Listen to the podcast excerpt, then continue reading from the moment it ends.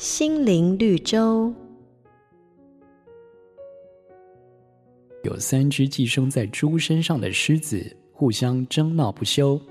那么有一只路过的狮子看见了，就好奇的问：“你们在吵什么呢？”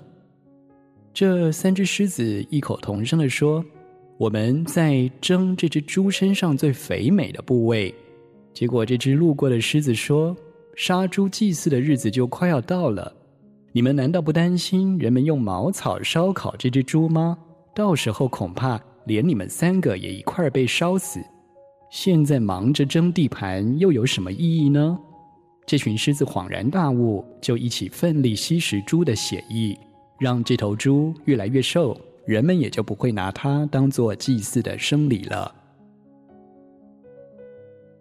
亲爱的朋友，仔细的想一想，我们是否就像那狮子一样，汲汲营营的顾着眼前的利益，却把生命，这件最重要的事抛在脑后了。圣经告诉我们：你们要思念上面的事，不要思念地上的事，因为还有什么比永恒的生命更值得我们去在意与追寻的呢？瑞园银楼与您共享丰富心灵的泉源之旅。好家庭联播网。